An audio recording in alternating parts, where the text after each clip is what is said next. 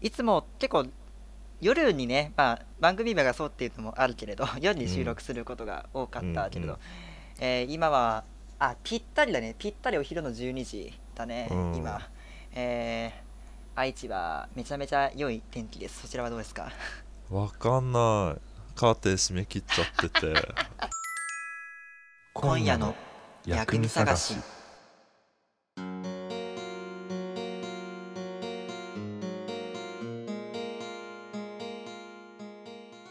の番組では現代社会で生き迷っているゲイ2人組ユッケとエビがわずかな量でも料理全体の味を深める欠かせない存在である薬味のような日常の中に隠れた小さな幸せちょっと面白いことを探し求めていきます。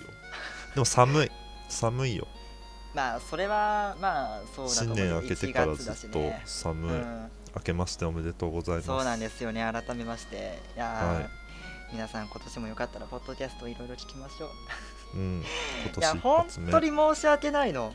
前回の収録がうん。10月21日なの、あらあらあらあらあら。2ヶ月以上空いちゃってさ。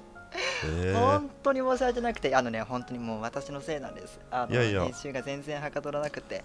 いやまさかで11月に入ってからなんか結構自分でもびっくりするぐらい精神的に落ち込んじゃったのよね。それでなんかうんいろんな作業がこうできなくなったっていうのもあってさ、うん。月3回配信っていうふうに堂々と宣伝したのになんか 開始5回目にして早速ホラ吹きっていうあーっていう感じでさ、うん。そうだからいろんな月3回っていうところの表示は消したけど一旦。あらあらあら。そうだったんだ。まあでもそうね自分のペースであのまあ復帰はしたいのでその定期配信っぽい感じにはちょっと、うん。あのちょっと戻りたい意思はあるのでちょっとうん。これからまた、徐々に徐々に。そうね。なんか自分に合った方法でやっていきたいと思うんだけども、うん。まあ、とりあえず昼間のねえーテンションっていうところもあってまあ、うん。普段に比べるとまあ幾分か幾分かはね爽やかに収録できるかもしれないよねという。本当、寝ぼけてるんじゃない？わかんない。夜行性の私たちからすると。寝ぼけている。普段のテンションより下がっちゃう可能性うがわー秘密く状態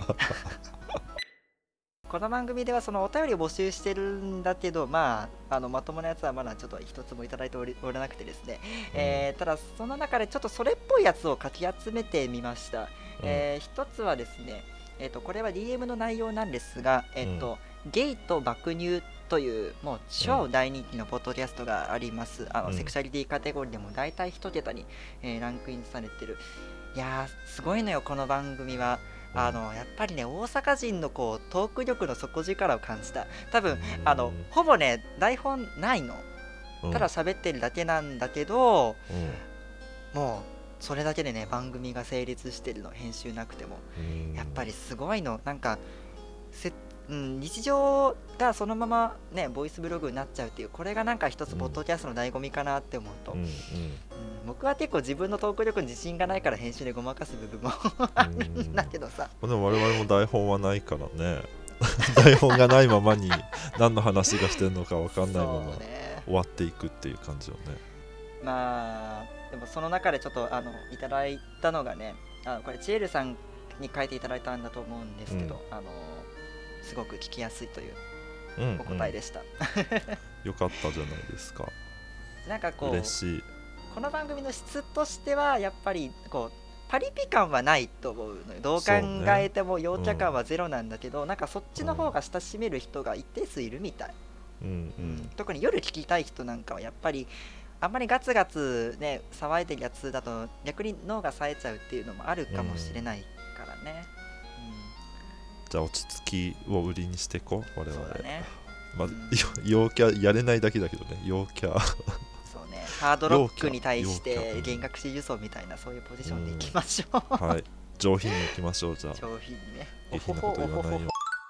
その次がえっ、とねこの番組は一応その、えー YouTube でね、うん。えーまあ、動画版のアーカイブも配信をしてるんですが、うん。えーその中で第3回あのエンディングテーマについて話した回ね、はいはいはい。でそこで、えっとまあ、僕が冒頭でさ、うん。あの一応エンディングテーマっていうことで本編は終わってるんだけどあれはめちゃめちゃ凝ってるからぜひ最後まで聞いてっていう話をした時に、そううん。あのそう高橋さんがその動画のコメント欄で「聞いてます」と、一言、うん。うん。いやー救われる、うん。そう飛ばさずにね歌も聴いてくれてるんですよ。僕のこんなあの どうしようもないショタ声でなんとか歌ってるの歌をねそう聴いてくれてるのそうですよ、いやいやいや、ね、名曲です。毎回聴きましょう、うん。2人でね決めた歌詞だからね、うん。というわけで最後ね、えー、とこれはお便りとは違うんだけど、えー、講師さんねユッケボースペースの中で2回ぐらい確か喋ったことがあると思うけど、うん。あの方が年末にね、あのー更新バージョンの、えーゲイポ一覧をまた投稿されていました。100個以上集めてるのよ、あの人は。すごいの、うんうん。本当に世に言うそのまあオタクという部類はあるけれどなんかあれだけ没頭して研究できるっていうのはねなんかオタクと言わずにこう正当な趣味じゃないそれは、うんうんうん。そうそうそう。いやーそしてハッシュタグをね番組のハッシュタグを使ってくれてそれを拡散してくれたっていうのが僕は嬉しかったですね。あの人は一つ、うん、研究家としての地位を 持ってると思う。ゲイポー研究家。そうなのよいつかマツコンの知らない世界に呼ばれるかもしれない。すっごいニッチな世界だけど。うわー、それ一回なんかあマツコンのの知らない、僕の個人番組の方のリスナーから一人言われたんだよね。なんか、マツコの知らない世界のゲームの世界に平田恵美さんあなた出てくださいって言われたことが あんだけど、うんまあ、ちなみにこの講師さんとそれからここの薬味探しの、えうん。2人およびあの高橋さんも含めてあの、オープンチャットでみんな集合しているのでもしこ興味があのあればね、えー LINE オープンチャットゲイポ好きの集いというのをあの検索でも引っかかるし、えー当番組の、えーリットリンクのまとめのページにも記載しておりますのでよかったらご参加ください。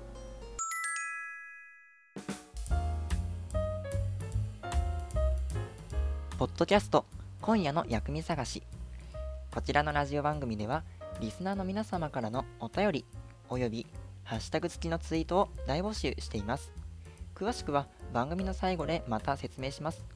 概要欄にも書いているのでよかったらチェックしてみてね。さあ言ってあの、まあ、僕はねあの電話とかで何回か内容は聞いたんだけどうん。あの改めてちょっと酷な質問をするんだけどうん。昨年2021年はどんな年でしたか、どんな年？まあ別れの多い年ああそうね。うん。2月だっけ？2月に別れたね。まあでもそれは自分からだったんだけれども。まあまあうん。まあとはいえなんかそれまでうん。当たり前にずっとあった関係がうん。なくなるうんうん。なくなった年って感じだね。そうね。うんまあユッケの失恋話についてはねあのあゲイテネの第ネでね。20, そう第20回の後編で話していますけど。はいはい。いやー僕もいろんなことありましたよ。復学しても失敗したしあのうん。4月あたりから急に文字での返信が苦手になってそれも手伝って両親とはさらに疎遠になって、うんうんで LINE 交換していた数人の人から変な絡み方をされて、うんアカウント丸ごとリセットしたりとかいろいろありましたよ、うん。うんであのここ2人まあこれはね考えてみりゃ当たり前なんだけどやっぱり1人でうん。うん何もしてないと病むの、そうだね。うん。うん。ここの2つのポイントじゃないかな。僕はそこに外出してないっていうのがさらにあるんだけどユッケの場合多分外出しても心が晴れないことばかりだったでしょ、そうだね。うん、家にいるのが落ち着かないからずっとどこか外に出かけているだけれど僕はどこを目指して今歩いているんだろう電車に乗っているんだろうみたいな 状態よね。あーじゃあなんかお出かけっていうよりもただの放浪だったのね。そうそうそう。それすごいある。まあもちろんそのね電車乗ってる途中であ、うん。あの展覧会行こうとかさああの映画行こうみたいなそういう感じ、うん。なんか家の中からよし今日はどこどこへ行くぞっていう感じで出るんじゃなくてああーもあう家にいたくない外出ようみたいな感じで外出ーて、うん。今日何しようかなって思いながら歩くって感じ、ね。うん。まあでもまあ。歩いてる時間好きかもな、うんうんうんうん、うん。ままあそれはそうね。やっぱり体を動かした方がクリエイティブにもなれると思うし、まあうん心の状態関係なくなんとなく外出っていうのはあのよくある話だとは思うよ、うん。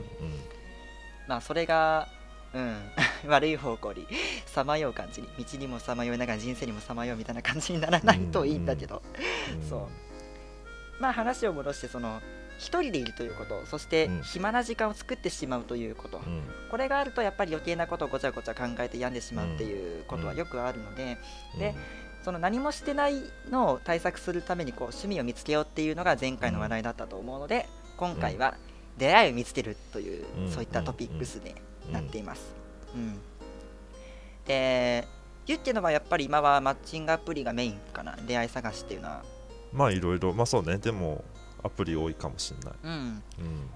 まあ、ユッケの場合はアプリだし僕の場合はツイッターだし。あるいはまあ、あのーまあ、ネット関係で言えばね今でもこうパソコンの,、うん。あの掲示板とかうん。使ってる人もいると思うし、まあ昔ながらのバリーは今休館したということであとはそうねゲイバーとかあーあとはうんコミュニティセンターとかでこううん。対人関係でね出会い探すっていう人もいると思います、うん。ただまあうーんまあ結構しらみつぶしにやってる人も見かけるのよ。うん前ツイッターで、うん、あの彼氏が欲しくてたまらなくて複数のアプリを使いこなして、うん。最低でも1週間に 3, 3人の新規ギャルをしてるっていう人がいたんだけど、うんうんうんそうそうそう。その人はしらみつぶしだと思うの。もう、ん。そのまま一直線突き進むタイプまだと思でうんだけど、もねそれは正しいよあるしその数を打つっていうのは大事なんですよ。うーんまあそれは、確かね数学問題解いたもん勝ちとかいうことだと思うけど。でもね、うん。それはねそれはさメンタル強強な人だけができることなのよ。あ本当？あでも僕20代前半割とそんな感じあそうなんだ。週3あーそっか、やってたね平気で。へえ、性格に関係なくやろうと思えばい意外とできるのかなそれって。うん。本当いろんな人いました。東京東京は広いなああそうね。ちっちゃくて広いなみたいなでもどうなのかな？まあうん過去にそれをね実際に経験したことがあったとしてもやっぱりいろいろねあのストレスの多い日常に揉まれていくうちにさ、やっぱり人を選びたくなる時はあるでしょう。そのうん。なんか別れることはあるっていうのはそれは予測できなくてもうん。別れる可能性がこう低いというか、なんかなんなんとなく相性合ってるかなみたいな人にこうね、うん。何かしら照準を定めて狙いを絞りたいっていう欲求はどこかにあるじゃない。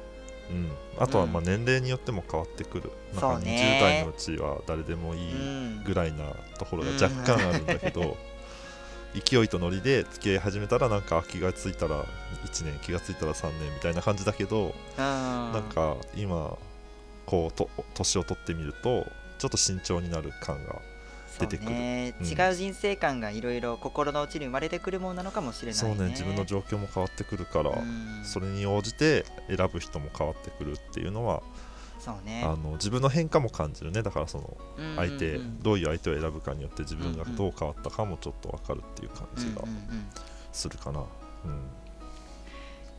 まあそんなわけでね今年こそなんか、うん精神的なその人のぬくもりというものをうん。ねあの求めるという意味で、うん。まあ周りは変えられないので言ってもうん。前回の配信で人間は思い通りにならないということをうん 言ってたからさ。言ってた私そのこと。言ってたよ。ぬか漬けも同じだみたいなこと言ってた。周りの思い通りの人の味にはならんっていうね。そういう話か。はいしましたしました。そうね。それで、ううん。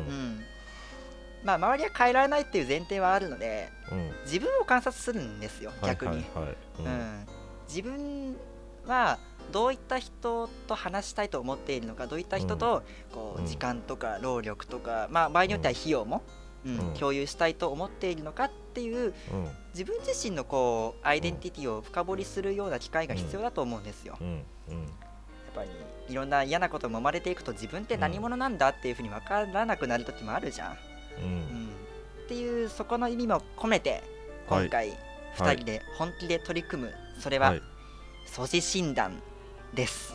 ほう。はい、僕初めて聞いた。エビくんから初めて教わった。あそうなんだ。措置診断。SOGI ですね。そうです。はい。何の略かを知ってる？知りません。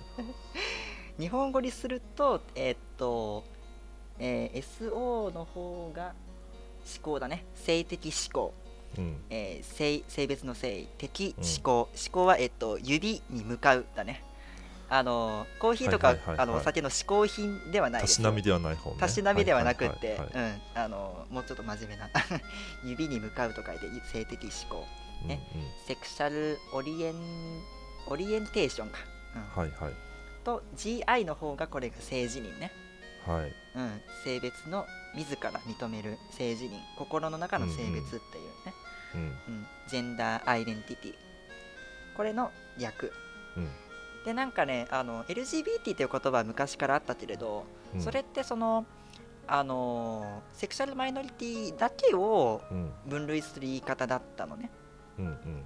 けどこの素地にすることによってあの異性愛者も含めてもう包括的に分類が可能だっていうこっちの方が少しずつ最近考えが広まってきたみたいなの、うーんうん。そしてこれのすごいあの今から使うサイトのすごいところはねうん。あの興奮するのは男なんだけど付き合いたいのは女の人っていう風に分かれてる人とかいるのよね。う。んそうそこの性的思考恋愛思考区別して診断できます。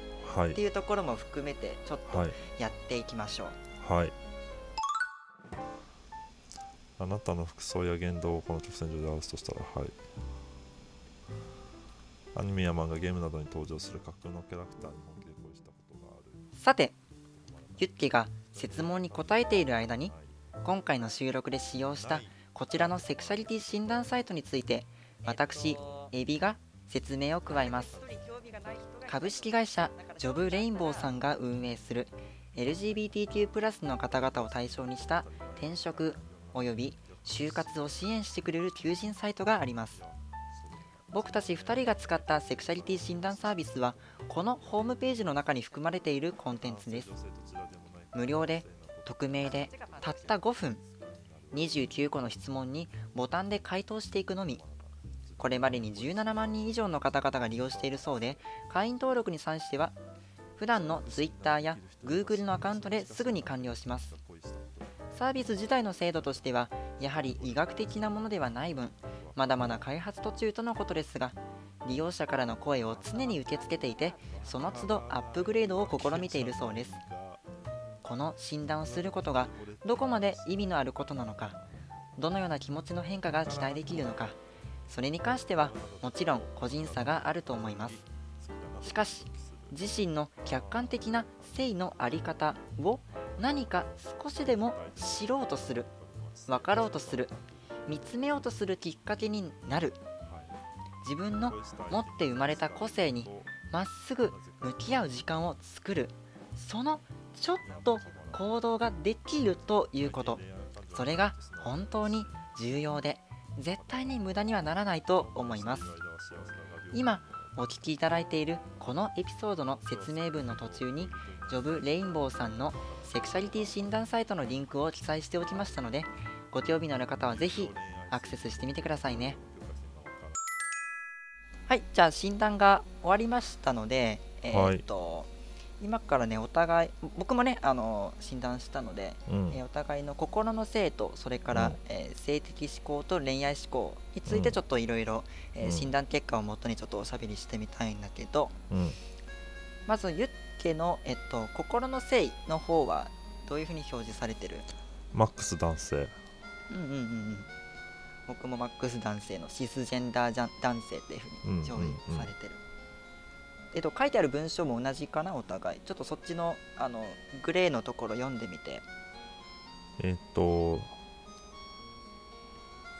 自分はトランスジェンダーではないけどこれに名前あるのかなこちら耳慣れない概念かもしれません。生まれた時に男性女性と診断されて以来その性として生活することに違和感がない人をシスジェンダーと呼びます。うんうんうん。うん。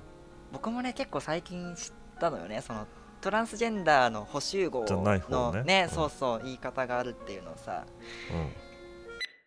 う僕は、んうん。えー性的思考の、えー項目なんだけどね。えっと、うん。ゲイ100%デミセクシャル95%サピオセクシャル80%って書いてある。そっちは、うん。えーっとゲイ100%サピオセクシュアル90%あ2項目なのね。うんうんうん。うん。えっとじゃあゲイの項目とうん。サピオセクシュアルのあの項目をちょっと読んでもらっていい？とゲイは、まあ、私は男性として男性を愛するえー筋肉質センスがいい女性らしい言葉遣いそんなイメージをお持ちの方もいらっしゃるかもしれません。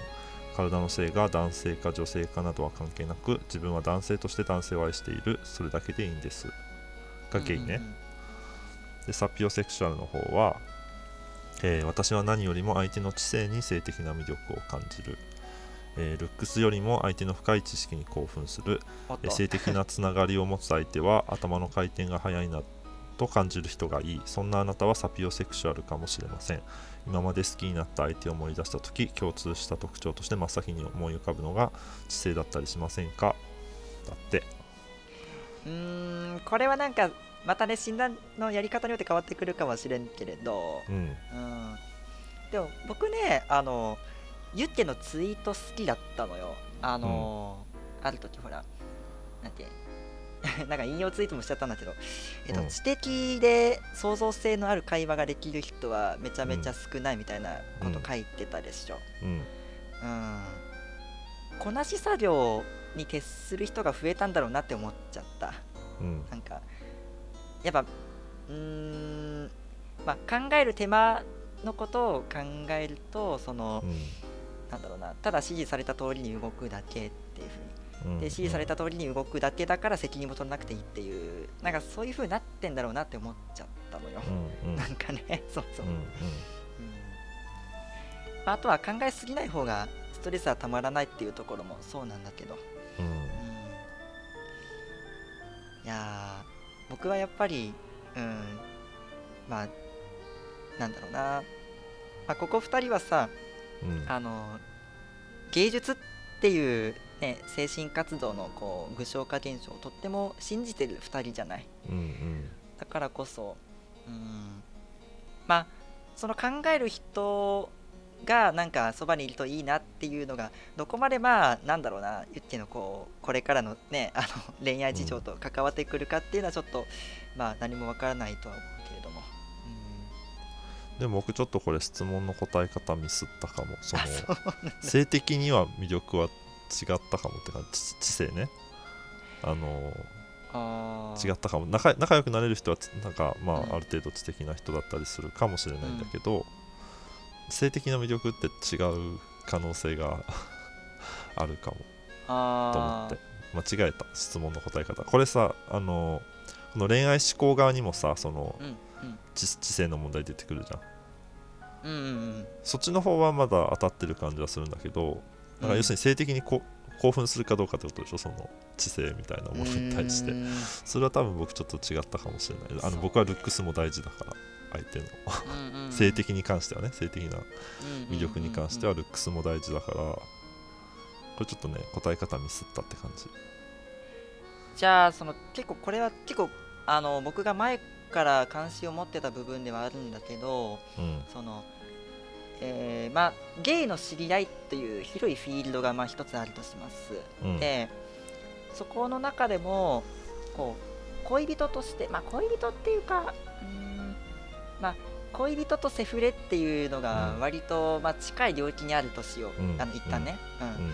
であとはその話す分にはすごいねあの精神的に満たされるとか、うん。あーまあなんなんかなこう心理的なね、えー生産性を感じる有意義な時間を過ごせるっていう意味で、うん。友達になりたいという人。っうん。ていうところにうん。どれだけ壁の分厚さがあるかっていうお話なのよ。で、僕はめっちゃ薄いうんうん。全体的に興味を持ちで、広く知り合いとしてなんなら友達としてね、あの精神的な絆をうん。あの構築した後本当にその中でも相性がいい人波長がいい人っていうのがうん。だんだんランクアップしていってうん。最終的に恋愛対象っていう一線超える感じになっていくの。だから僕にとって恋愛対象っていうのと友達っていうのは結構一元的つながってるのそれさその次のさ恋愛思考っていう方のそうねそこにうんまあそこもクアセクシュアルって出てくる、えー、っといや僕。今回の配信は以上となります。最後までお聞きいただきありがとうございます。ポッドキャスト今夜の薬味探しではリスナーの皆様からのお便りを募集しています。お便りフォーム Gmail、Twitter の DM の3つからお好きな方法をお選びください Gmail と DM の場合はラジオネームの表記をお願いします。Twitter での感想ツイートは「ハッシュタグ薬味探し」をお使いください。漢字3文字とひらがなの詩1文字です。それでは次回もお楽しみに。さようなら。